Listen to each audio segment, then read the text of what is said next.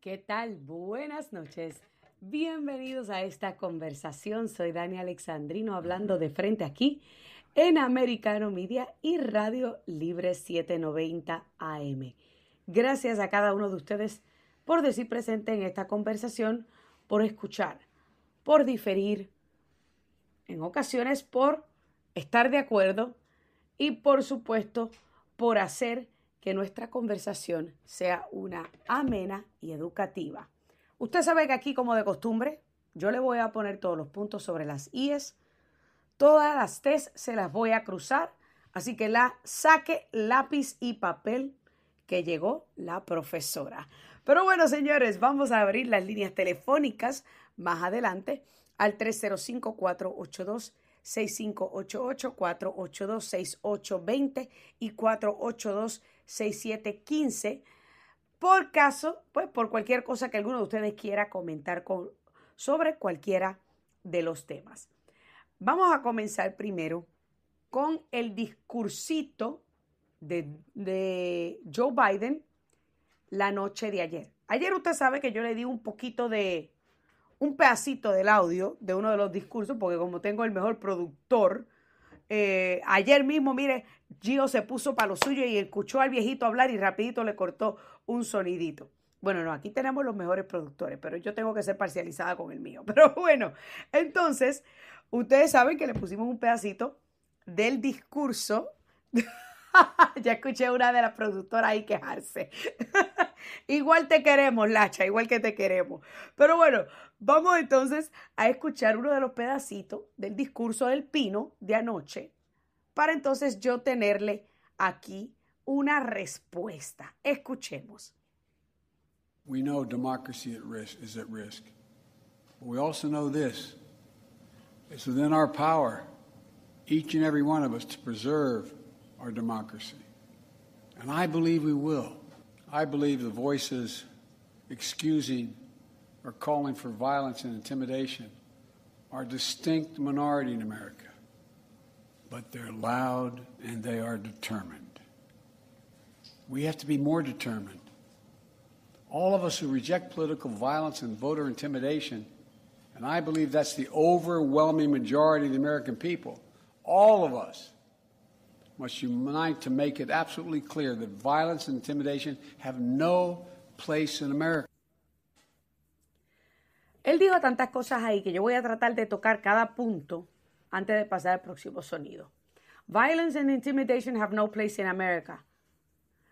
Yo creo que alguien debe sacarle a ellos todos los vídeos del verano del amor del 2020, donde incluso la vicepresidenta de los Estados Unidos estaba haciendo un llamado a que no desistieran de las protestas, a que continuaran tomando las calles del país y continuaran expresándose debido a la muerte de George Floyd. Yo no sé cuántos de ustedes se acuerdan, pero yo, mire, yo estoy lo suficientemente grandecita para tener memoria y acordarme de esas protestas que la prensa propagandista, hegemónica y corrupta cargamaletas del Partido Demócrata catalogó como casi, casi todas pacíficas o mayormente pacíficas con la ciudad entera quemándose detrás del reportero. Y yo recuerdo cómo un grupo de demócratas, incluyendo Maxine Waters, hizo llamados públicos a violencia contra el gabinete de Donald Trump y a violencia contra cada uno de nosotros que nos poníamos la gorrita roja. Sí, ¿se acuerdan? La de Maga. Así que, ¿de qué violencia está hablando este viejo charlatán? De la violencia perpetrada por la izquierda, de la violencia a la que incurre cada uno de los mozalbetes del Partido Demócrata que cuando se filtró la decisión del Tribunal Supremo del juez Alito, estuvieron las turbas postradas frente a los hogares privados de los miembros del Supremo, a pesar de que el código legal de los Estados Unidos lo prohíbe. Ah, claro, de esa violencia está hablando él.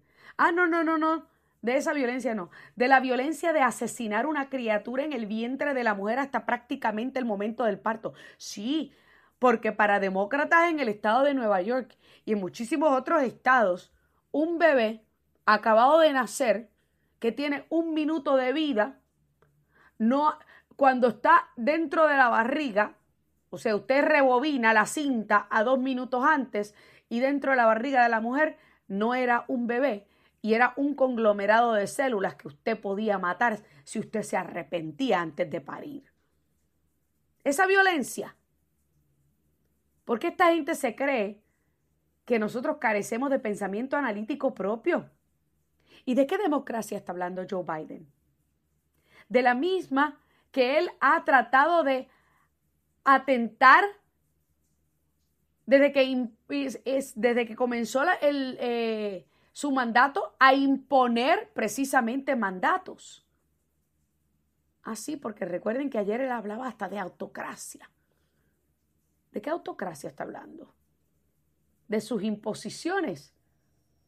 Que gracias a Dios que tenemos un sistema de tres ramas de gobierno y de poderes separados. Los tribunales le detuvieron sus aires de dictador al querer obligar a mandatos de vacunación y de mascarillas. Y así sucesivamente cada uno de los tribunales han detenido esas imposiciones totalitarias y autócratas a donde mediante orden ejecutiva se le da un poder a una agencia burócrata como los Centros para el Control y la Prevención de Enfermedades de hasta señores decidir decidir sobre las hipotecas y decidir sobre los arrendamientos. Sí, porque ellos querían venir a decirle a un arrendatario que no podía cobrar la renta de su inquilino porque como estamos todavía en pandemia, aunque ya llevamos más de un año abiertos, no le puedes cobrar. Ah, de ese gobierno autócrata está hablando Joe Biden. Porque ese es el problema con los demócratas, que usan estrujan y abusan de la palabra democracia. Y se creen tener el standing moral para poder autoproclamarse los mercaderes de la democracia.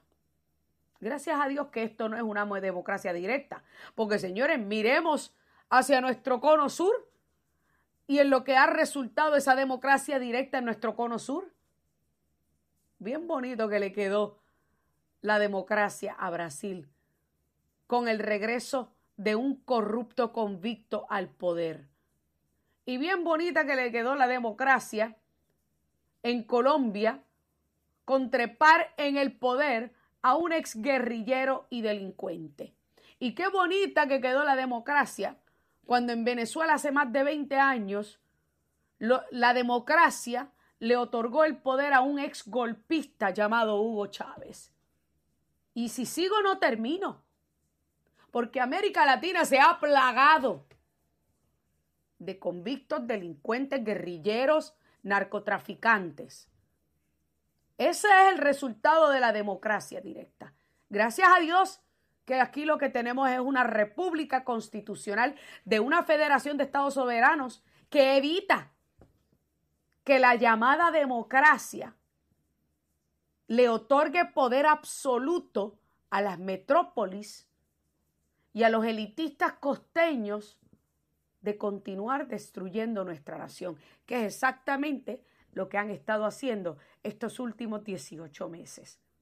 Ah, pero por si este monigote fuera suficiente o no fuera suficiente, Éramos muchos y parió la abuela. Escuchemos a la otra que se apareció de su retiro y no es espiritual. Dale con Hillary. I think with all of the noise that we've got in this election season, um, I don't think people um, are able to really grasp that. But more importantly, I'm not sure they really understand the threats to their way of life. ¿Tú sabes quién es una amenaza a nuestra vida? y a nuestro estilo de vida, Hilary. Es más, vamos a preguntarle a la familia de los cuatro estadounidenses que tú dejaste morir en Benghazi. Vamos a preguntarle por tu ineptitud y tu dejadez cuando eras secretaria de Estado. Vamos a preguntarle a todos, a las familias de todos los que han muerto, de manera, mire, secreta, de manera así, sospechosa, de manera eh, tenebrosa, que estaban todos asociados a ti, a tu marido y a los escándalos de ustedes, que ya son como ocho o nueve. Vamos a ver, a ver, ¿quién es la amenaza? Éramos mucho y parió la abuela. Por favor, yo quiero hacer una recolecta, pero no de dinero, no, no, porque ellos tienen dinero de sobra, sino una recolecta de ideas. De ideas, señores, yo estoy hablando en serio, para tuiteárselo a Hillary Clinton la próxima vez que se le ocurra abrir la boca y mandarla a entretenerse porque a la doña le hace falta un hobby. A nadie le interesa escuchar de la boca de una de las personas más arrogantes, narcisistas y déspotas que podemos haber conocido en la historia de la política estadounidense. Sí, señores, porque esta mujer no ha entendido que el pueblo la rechazó en dos ocasiones. Gracias a nuestro sistema. Hillary fue rechazada en dos ocasiones. Porque la hora de la verdad es nuestro sistema electoral y de delegados los que le permiten al pueblo verdadero tener el poder absoluto sobre estos gobernantes que tienen ansias de poder. Tengo que hacer una primera pausa, señores. Ya regresamos con más de Dani Alexandrino hablando de frente aquí en Radio Libre y Americano. But right now, with a few notable exceptions who deserve credit, most Republican politicians, they're not even pretending that the rules apply to them. They seem to be willing to just make stuff up. And, and that's true here in Nevada, just like it is across the country. As the co chair of Donald Trump's campaign in Nevada, Catherine's opponent helped to lead efforts to overturn the results of the last election. Ay, Dios mío. Mira, otra vez viene el refrán. Éramos mucho y parió la abuela. ¿Quién le dijo a este? ¿Quién le dio vela en este entierro a Barack Hussein Obama? Bueno, pues para hablarnos un poquito más acerca de esto, claro que los demócratas están tan desesperados que están sacando los big guns. Mire, los, los rifles automáticos están sacando porque ya las pistolitas no le dan para más nada. Para obviamente hablarnos un poquito más acerca de estas declaraciones de Obama y cómo van estas contiendas electorales. Me acompaña mi amigo, el analista Alberto Esperón. Alberto, buenas noches, ¿cómo estás? Buenas noches, Dani, a ti y a toda audiencia de Americano. ¿Cómo está todo el mundo allá? Todo el mundo bien. Oye, eh, hice buena analogía al decir que trajeron al rifle porque las pistolas ya no le servían a los demócratas. No, trataron de traer la bomba nuclear, es lo que trataron de traer, pero ah, bueno, ah, bueno. Ya, esa bomba nuclear ya no tiene fuerza, eso ya le quitaron el, el plutonio y le quitaron todo de adentro, eso ya no tiene ningún... A ver, entonces, lo que él dijo, básicamente que claro, eh, una de las cosas que él había dicho el otro día en otra parada de, campaña por otros demócratas es que había que tener cuidado con la narrativa porque pues people were going to get hurt. Pero ahora de repente lo tenemos a él eh, hablando eh, negativamente de algunos republicanos. Entonces, ¿se contradicen los demócratas o es que están tan desesperados que están tirando todo lo que encuentren a ver qué se pega? Eh, la segunda, o sea, ellos están en este momento en un modo de desesperación, inclusive todas las encuestas dicen que creo que vamos a tener 54 eh, posiciones en el, en el Senado y, y 20 y pico creo que en la Casa de Representantes, o sea, lo que se está viendo es que el control absoluto de la legislatura de, Estados Unidos va a caer sobre los, republicanos en los números que se están viendo, por lo menos, o sea, no podemos creer tampoco mucho en las encuestas, ¿verdad? Porque nunca hemos visto que esas encuestas funcionan muy bien y de momento pasa algo como lo que sucedió en el 2020, ¿verdad? Que, que todo cambió, pero, pero no fue culpa de nadie, ¿verdad? Eh, pero sí, hemos, fíjate, una de las cosas que estoy viendo un poco diferentes que me da un poco de esperanza, si lo podemos decir de esa manera. Es como cosas como las que están sucediendo en Pensilvania, claro. y cosas como las que están sucediendo en, en Arizona, en la cual estamos viendo que aunque las Cortes Supremas de esos estados no están admitiendo, ¿verdad?, que, que estas cosas pueden, pueden haber cambiado las elecciones del 2020, pero sí están dándole la razón a muchas, a los republicanos en muchas de las leyes que están peleando, ¿verdad? las cajitas de, de, los votos. Claro, para evitar estos votos, porque tú y yo sabemos muchas de las trampas que se hicieron anteriormente fue con el excusa de COVID, ¿no? O sea, ah, mucho correo, pero entonces se bajó el límite, en muchos estados se bajó el, el, la, la, calidad de la firma, por ejemplo, ¿me entiendes? Mira, yo fui a votar esta semana y mi esposa firmó y mi esposa había cambiado la firma, ¿no? Eh, de la que estaba en el ID, la señora le dijo, eh, yo tengo tu ID, yo tengo tu tarjeta de votación, pero no quiere decir que te puedo dejar votar si no firmas como está aquí, en la licencia. Y eso es algo que la gente no entiende. Sí, no, la, la señora le dijo, no, si no firmas como está en la licencia, no te puedo dejar votar. ¿Entiendes? Yo tengo que ver qué es esa firma. Entonces, ¿qué pasa? Que una persona que va físicamente a votar allí, pues le verifican estas cosas. Imagínate cuántas personas en Arizona, en Pensilvania y en muchos otros estados, eh, su firma no machaba ni siquiera cerca. Algunos de ellos habían hasta garabatos, ¿entiendes? Este, no había fecha, o sea, un montón de... Eh, de cosas este irresponsables, ¿verdad? Y que y que por eso es que se hizo se, habla como se habla de que las elecciones del 2020 no fueron unas elecciones limpias. Claro, y, y, más allá de eso también hemos escuchado de todos eh, los, los, esquemas de cosechas de papeleta y todo esto. Pero eh, yo, quiero, yo quiero saber, porque ayer eh, el presidente de los Estados Unidos, Joe Biden, o el, el, inquilino de la Casa Blanca. La marioneta, la marioneta, sí, sí. Ese mismo, o sea, yo le tengo de 20 mil distintos apodos. Este, estaba hablando de democracia. pues porque obvio que aunque no lo dijo directamente, dio a insinuar de que hay ciertos republicanos, particularmente republicanos, que apoyan el movimiento de Make America Great Again, que son una amenaza a la democracia y que estaba la democracia en peligro y por ende había que salir a votar este martes. Pero tú mencionaste varias cosas. Mencionaste, por ejemplo, Arizona, Pensilvania, pero lo interesante del caso es que hay carreras en ciertos estados que suelen ser sumamente liberales que parecen estar inclinándose hacia los, hacia los republicanos, como por ejemplo la carrera senatorial en el estado super liberal de New Hampshire, donde el general Don eh, Baldock este, eh, está obviamente liderando las encuestas. Estamos viendo de que incluso en Oregón se está especulando de que el candidato republicano, que es un hispano y a quien su contrincante demócrata lo catalogó como un supremacista blanco, imagínate tú, también está prácticamente neck en neck, o sea, ahí casi empatados.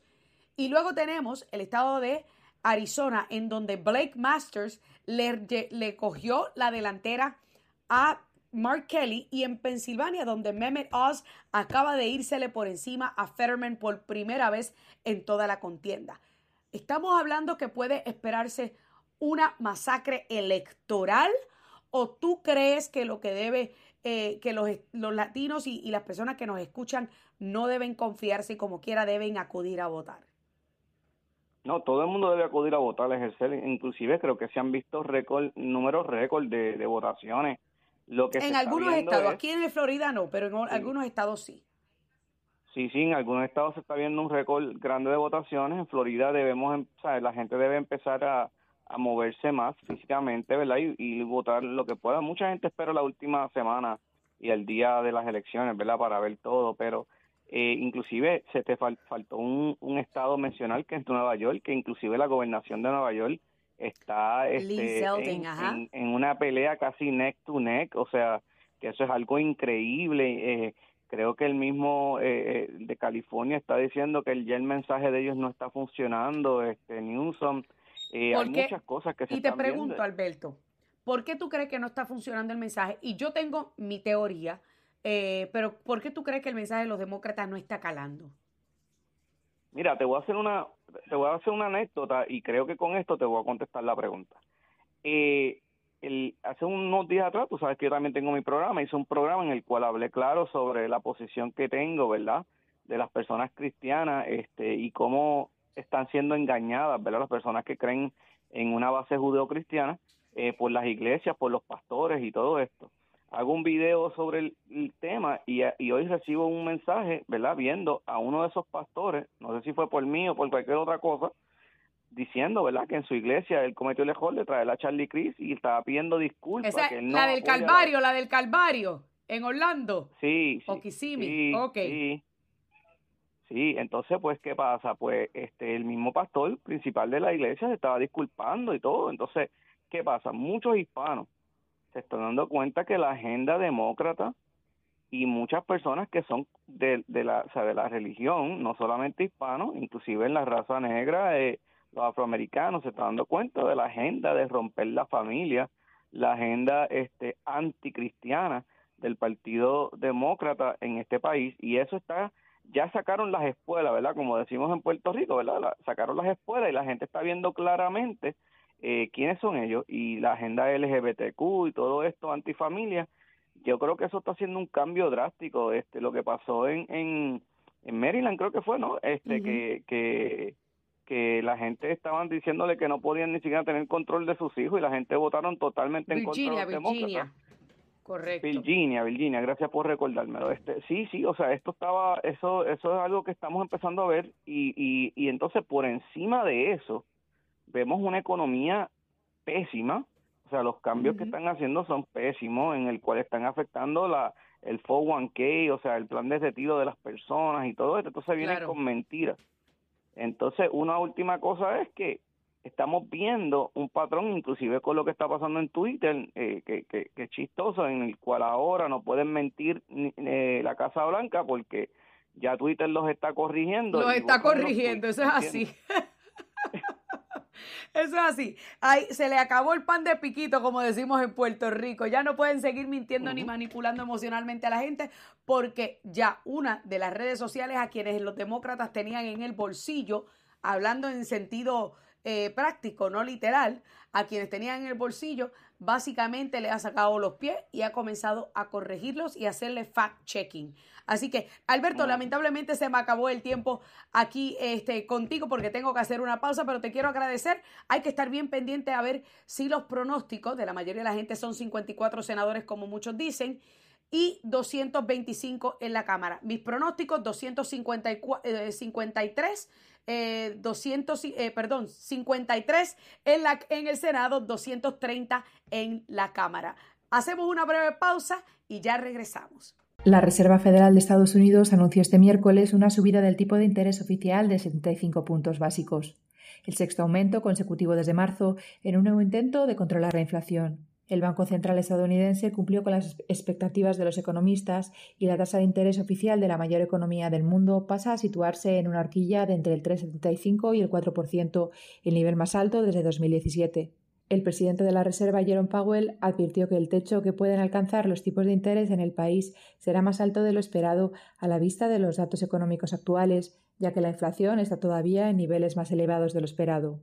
Aún así, el presidente de la Fed abrió la puerta a la posibilidad de que en las próximas subidas de tipos sean de menos de 75 puntos básicos. Para determinar el ritmo de los aumentos futuros, la Fed tendrá en cuenta en qué medida afecta a la actividad económica y la inflación la subida de tipos, así como a la evolución económica y financiera. Según los últimos datos publicados hace dos semanas, la tasa de inflación interanual bajó por tercera vez consecutiva en septiembre y se situó en el 8,2%, aunque los precios de consumo subieron cuatro décimas mensualmente.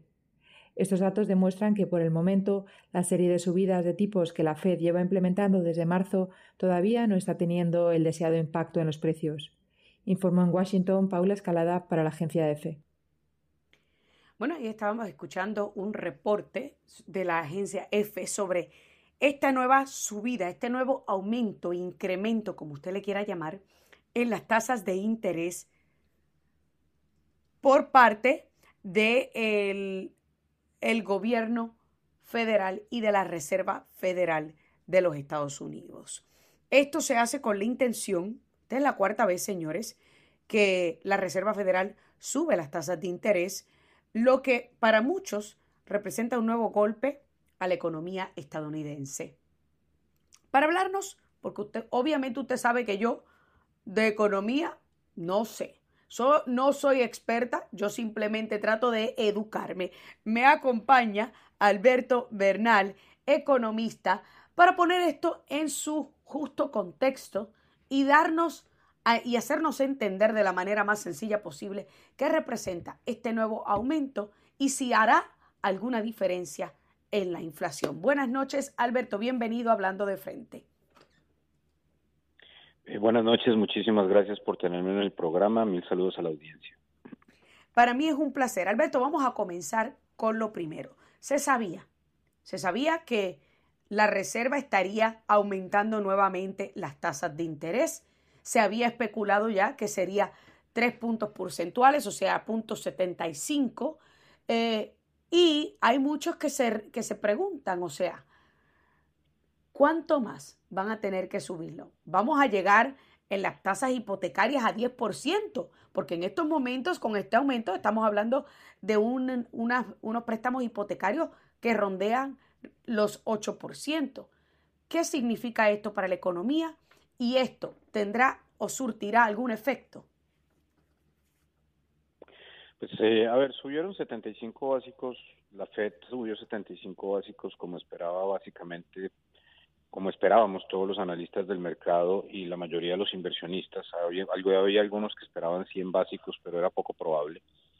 Em, y, y, esto, esto qué implica? Pues esto implica que se incrementa el costo del endeudamiento para las personas. Entonces, una persona que quiera comprar una casa va a tener que pagar mayor tasa de interés por la hipoteca. Una persona que quiera comprar un carro va a tener que pagar más más tasa por el por el lease o por el por el costo de, de, de, comprar ese carro a cuotas una persona que tenga deudas en la tarjeta de crédito, pues o deudas a tasas variables, pues le va a tener va a tener que pagar también más más tasa de interés por esa por esa obligación. Entonces, pues es, digamos es un costo adicional para la economía.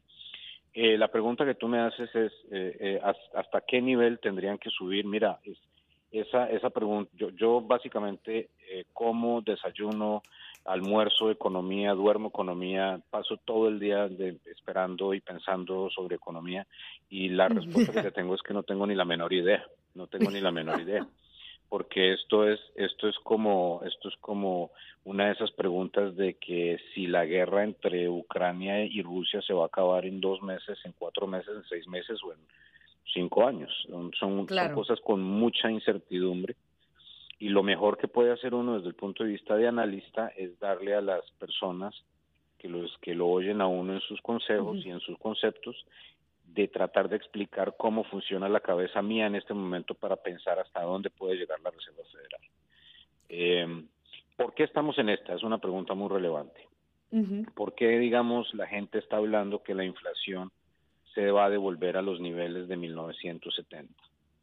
Eh, la respuesta es muy sencilla porque mismo de los, por ejemplo, esta mañana yo le estaba dando una conferencia a una serie de, inversionistas brasileños que vinieron a visitar acá a Estados Unidos a ver opciones de inversión. Y yo les mostraba lo que Alberto Bernal decía que iba a pasar con la inflación el primero de enero del 2022. Y yo mostré una gráfica y les dije, para octubre del 2022, o sea, eh, hace un mes, la inflación en Estados Unidos va a estar en 3.5%. Eso fue lo que le dije yo a los clientes el primero de enero del 2022 en un documento. Claro. Estamos en 8.1%. 8.1%. ¿Por qué? Porque porque los chinos no han abierto la economía, eso es una razón. Porque eh, Putin decidió invadir Ucrania y generó un choque de oferta brutal para la energía y para los alimentos y eso ha generado muchísima inflación. Y la realidad también porque eh, se está demostrando en este momento que la administración Biden eh, dio demasiado estímulo a las familias durante la última parte del COVID. Y o sea que, el continuar repartiendo, disculpa que te interrumpa, o sea que en otras palabras son varios los factores que contribuyen a la inflación y eso nos queda claro. Sin embargo, eh, una de las cosas que yo siempre he dicho, eso que tú acabas de mencionar ahora al final, es que la administración de Biden dio muchísimo dinero, o sea, que aún después, cuando ya estábamos abiertos, continuaron repartiendo dinero y esto afectó bastante en torno a la inflación. Exactamente. Y si no hubiese sido por un héroe de la República que se llama Joe Manchin y Kristen Sinema, que son dos senadores demócratas del de, de pues obviamente en el Senado de Estados Unidos, que no se montaron en ese plan de expansión de gasto público que quería hacer Bernie Sanders, pues estaríamos en un problema brutal. Pero gracias a Dios la, la, el sistema eh, democrático en, en Estados Unidos funciona muy bien y una persona como Joe Manchin no se dejó comprar y por lo tanto nos evitamos un problema mayor. Imagínate en este momento dónde estaríamos con la inflación en Estados Unidos donde se hubiese aprobado un plan de gasto fiscal adicional de 3 trillones de dólares. Claro, quería eh, Biden y querían eh, Sanders. Si con la aprobación de un trillón, un tercio de lo que de lo que se quería hacer, estamos en este problema inflacionario. Entonces, pues gracias a Dios no sucedió lo que hubiese podido suceder. Pero una de las cosas que, que, yo trato de, de, entender, Alberto, es que la inflación casi comenzó a subir con, con, Joe Biden, porque cuando Joe Biden entró al poder en enero del 2021 estaba en 1.4, ya para junio y julio se posicionaba en unos 5%, o sea que las decisiones que, que empezó a tomar Biden fueron arbitrarias para la, la economía. Pues a ver, yo yo yo diría porque pues yo soy yo soy me, considero un analista muy muy honesto y muy muy justo en eso y trato de ser lo más apolítico. Eh, Biden cometió dos errores fundamentales para con la inflación. El primero, un error garrafal, garrafal, fue haber em, cerrado, eh, no permitido la finalización del oleoducto Keystone que hubiese traído el petróleo de Canadá al sur de Estados Unidos. Esa yo creo que es la peor decisión de geopolítica que ha tomado un presidente en 100 años. Es una barbaridad lo que hizo con esa decisión. Y eso no lo entiende, y lo hizo, pues a ver, porque lo hizo, pues para para para darle darle contentillo a Alessandra Ocasio Cortés y a Bernie Sanders y toda esta manada de, de personajes que están ya, pues mejor dicho, en otro nivel de locura.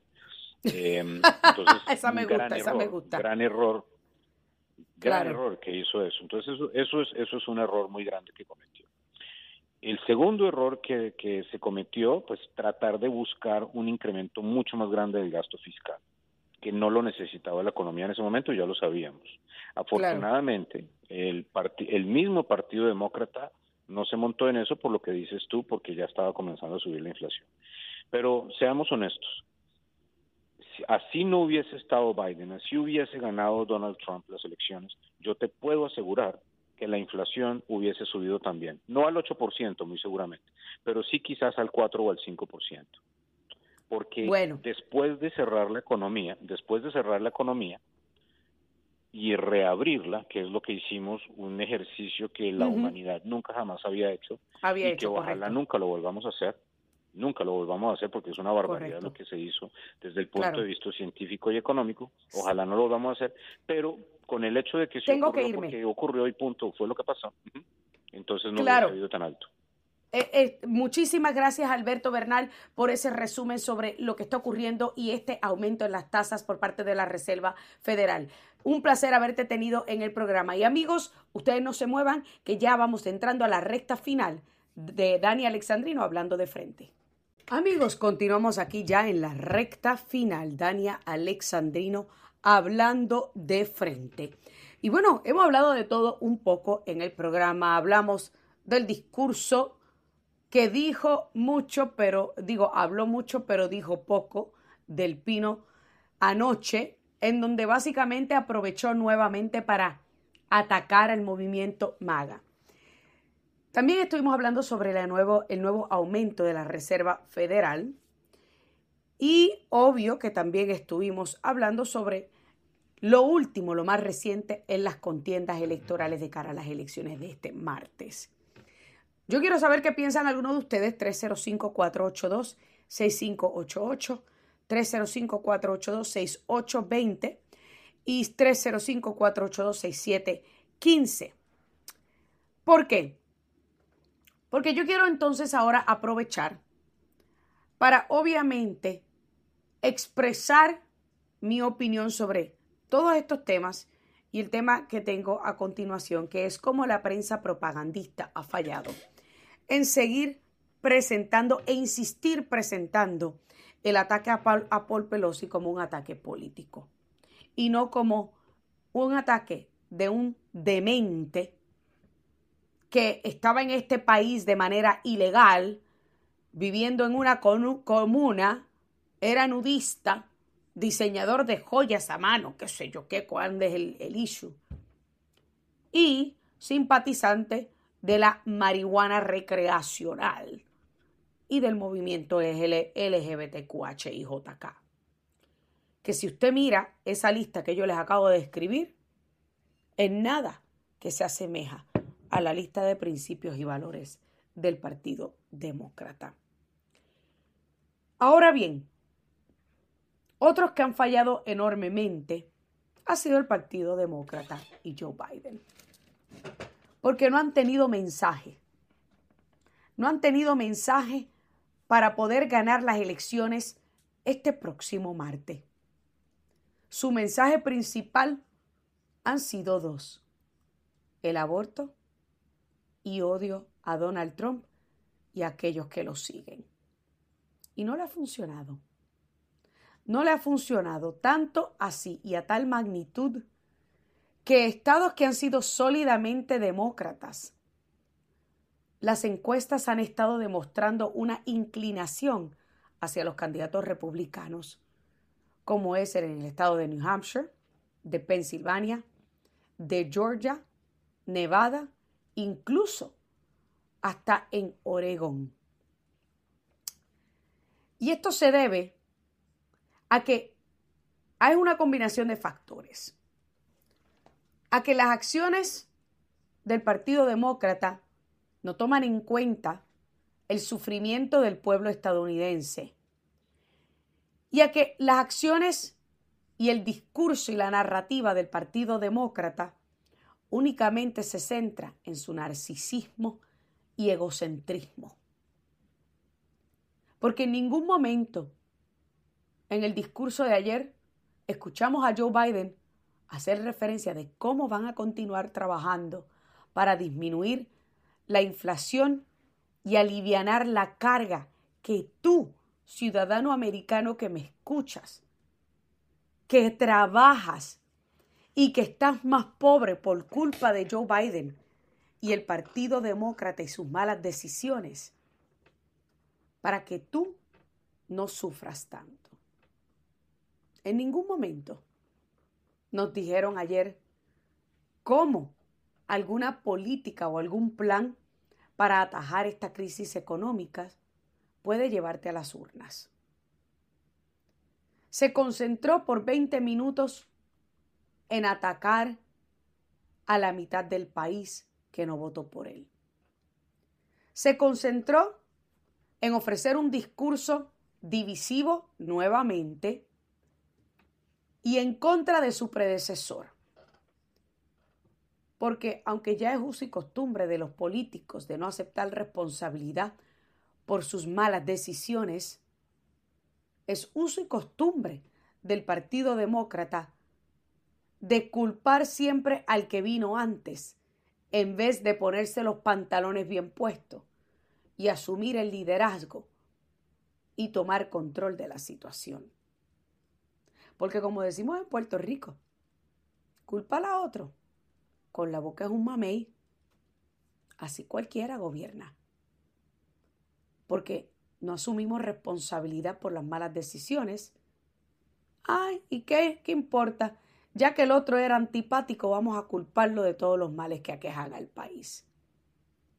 Pero no se miran en el espejo y no se preguntan cómo es que estamos arruinando la vida de millones de ciudadanos americanos.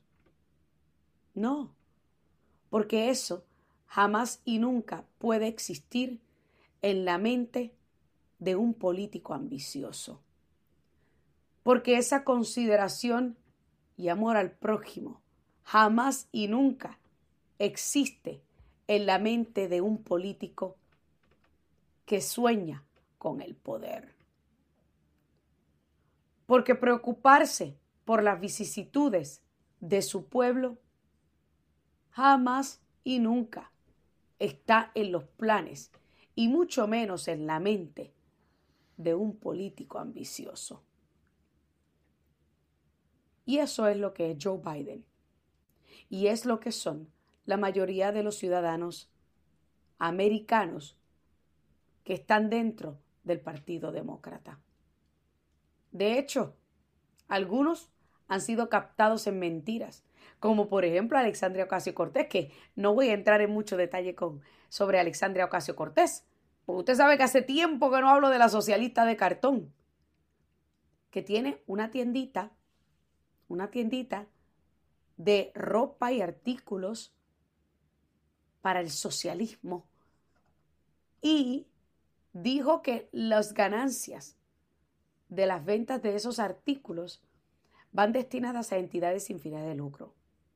Y eso es una burda mentira, porque en la misma página de venta, en la misma tienda donde vende sus artículos, dice que la venta de todos los artículos van a su campaña política.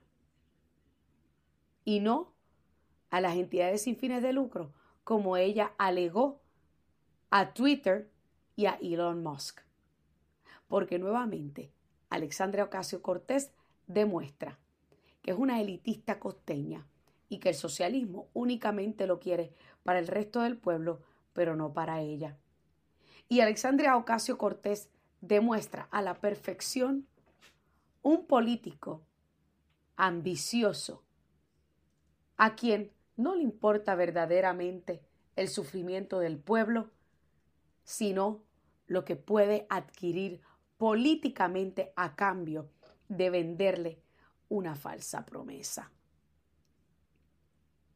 Así que este próximo 8 de noviembre, yo te digo a ti, si tú quieres un país dividido, un país con una economía prácticamente colapsada. Un país en donde no se respeta la santidad de la vida y se permite el aborto on demand. Si usted quiere un país que continúa impulsando la división racial y quiere adoctrinar a nuestros niños con la teoría crítica de la raza.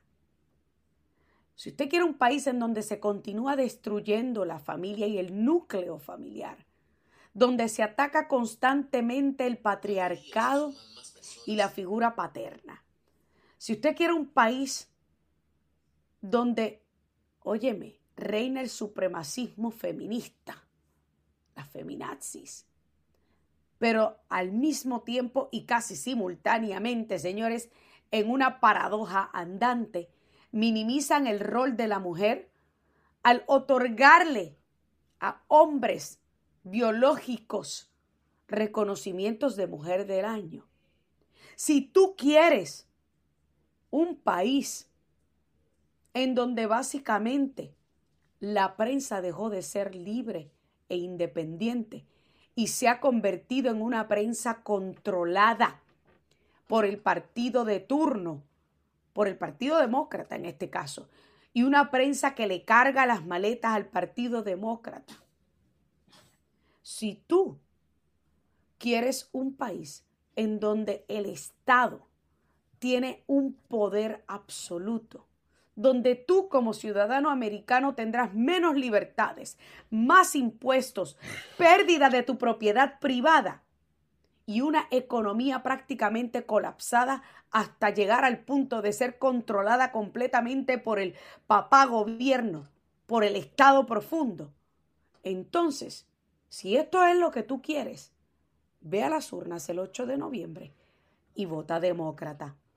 Pero si tú estás en contra de todas estas cosas que yo te acabo de mencionar, tu voto tiene que ser claro este 8 de noviembre. Y tú tienes que rechazar rotundamente la destrucción de la familia, la destrucción de la economía y la destrucción de la República Constitucional Federada llamada Estados Unidos de América y votarle en contra al Partido Demócrata. Se me acabó el tiempo en esta edición. Que Dios me lo bendiga y hasta la próxima. This podcast is a part of the C Suite Radio Network. For more top business podcasts, visit c-suiteradio.com.